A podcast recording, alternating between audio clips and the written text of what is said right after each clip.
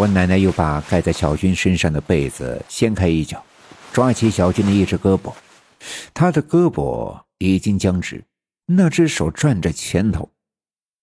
我奶奶从口袋里掏出一个写着一行小字的黄纸，来回的折叠了两下，掰开小军的手指，塞进他的手掌之中，然后再把他的手塞进被子里。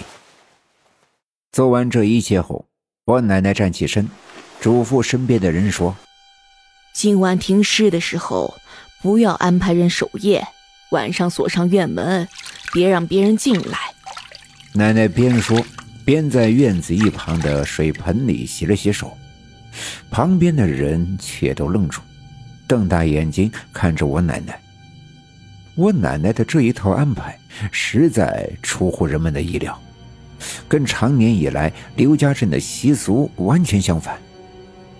我奶奶并没理会，接着说道：“晚上的时候，你们留在家里的人都在屋子里待着，都不要出来。”不管外面发生什么，都别出来，也别往外看。小军是冤死的，怨气重，灵魂还没散，晚上也许会不太平。你们呐，都加点小心。周围的人都已经吓得冒出了冷汗，但他们知道我奶奶向来不乱说话，何况是这种事。于是送走了我奶奶后，一个个仍旧战战兢兢。越是担惊害怕，这时间过得就越快。很快，太阳就从刘家镇西面的山头一翻身掉落了下去，整个刘家镇立即暗淡下来，一切都变得朦胧。这王木匠的手艺的确是一流。一口松木的棺材，大半天就打好了，涂上了红色的油漆，在暗淡的傍晚里显得格外的扎眼。院子里飘满了油漆刺鼻的味道。王木匠嘱咐说：“天气寒冷，油漆不会干得很快。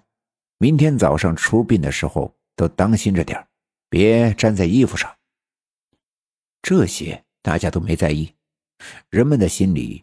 都惦记着我奶奶白天嘱咐的话，于是天彻底黑了之后，外人早早的就离开了李华山家，两个直近的亲戚留下了，他们早早的锁了院门，回到屋子里拴好了屋门，拉上窗帘，关了灯。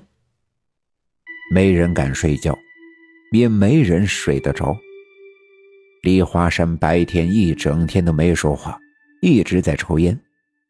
他媳妇儿哭得昏过去了好几次，水米没打牙，刚才又哭了一场，现在在东屋里昏昏沉沉的躺着。那两个亲戚沏了点茶水，坐在西屋的炕上摸着黑，一边喝水一边小声的聊天。其实聊天的话题也是东拉西扯，他们心里知道，这不过是在壮胆儿。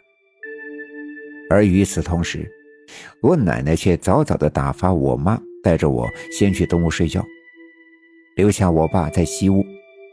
我奶奶在红漆的木柜里再拿出一张黄纸，让我爸爸按照他的口述写下我爷爷的生辰八字，然后用火柴点着，烧成灰，混在一碗酒里，让我爷爷喝了一半，另一半喷洒在。我爷爷的身上，我爷爷睡了大半天，却仍旧有点迷迷糊糊。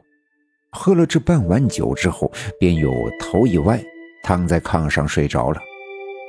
我奶奶却把箱子里的腰铃拿出来绑在腰上，把太平鼓和鼓鞭也放在了炕上，然后自己拿起了烟袋锅，装了一袋旱烟，点着，盘腿坐在炕上。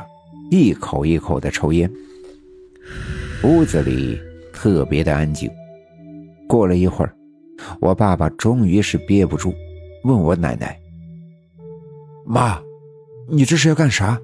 看你这全副武装的。”问奶奶使劲的吸了一口，闭上眼睛，烟雾从他的嘴巴和鼻孔慢慢的冒了出来。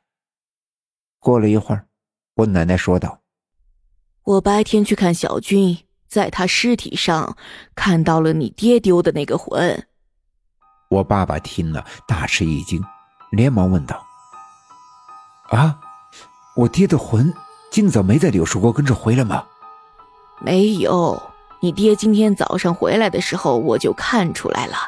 柳树沟啊，太邪门了，要不是三太奶的金甲蛇皮保佑着，估计呀，大勇这孩子的魂儿也带不回来了。”“那今晚，咱们这是要……”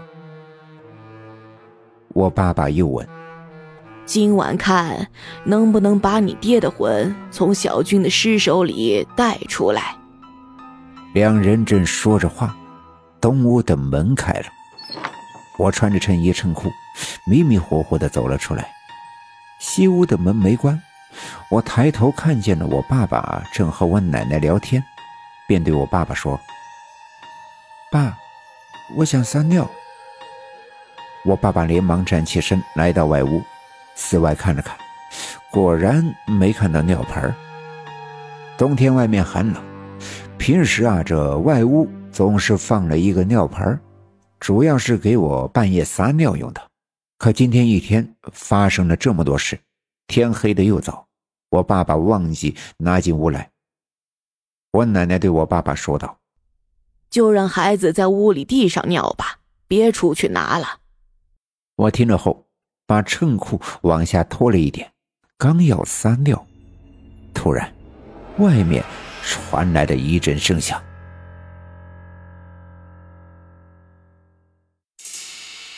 本集已经播讲完毕，感谢您的收听。欲知后事如何，且听下回分解。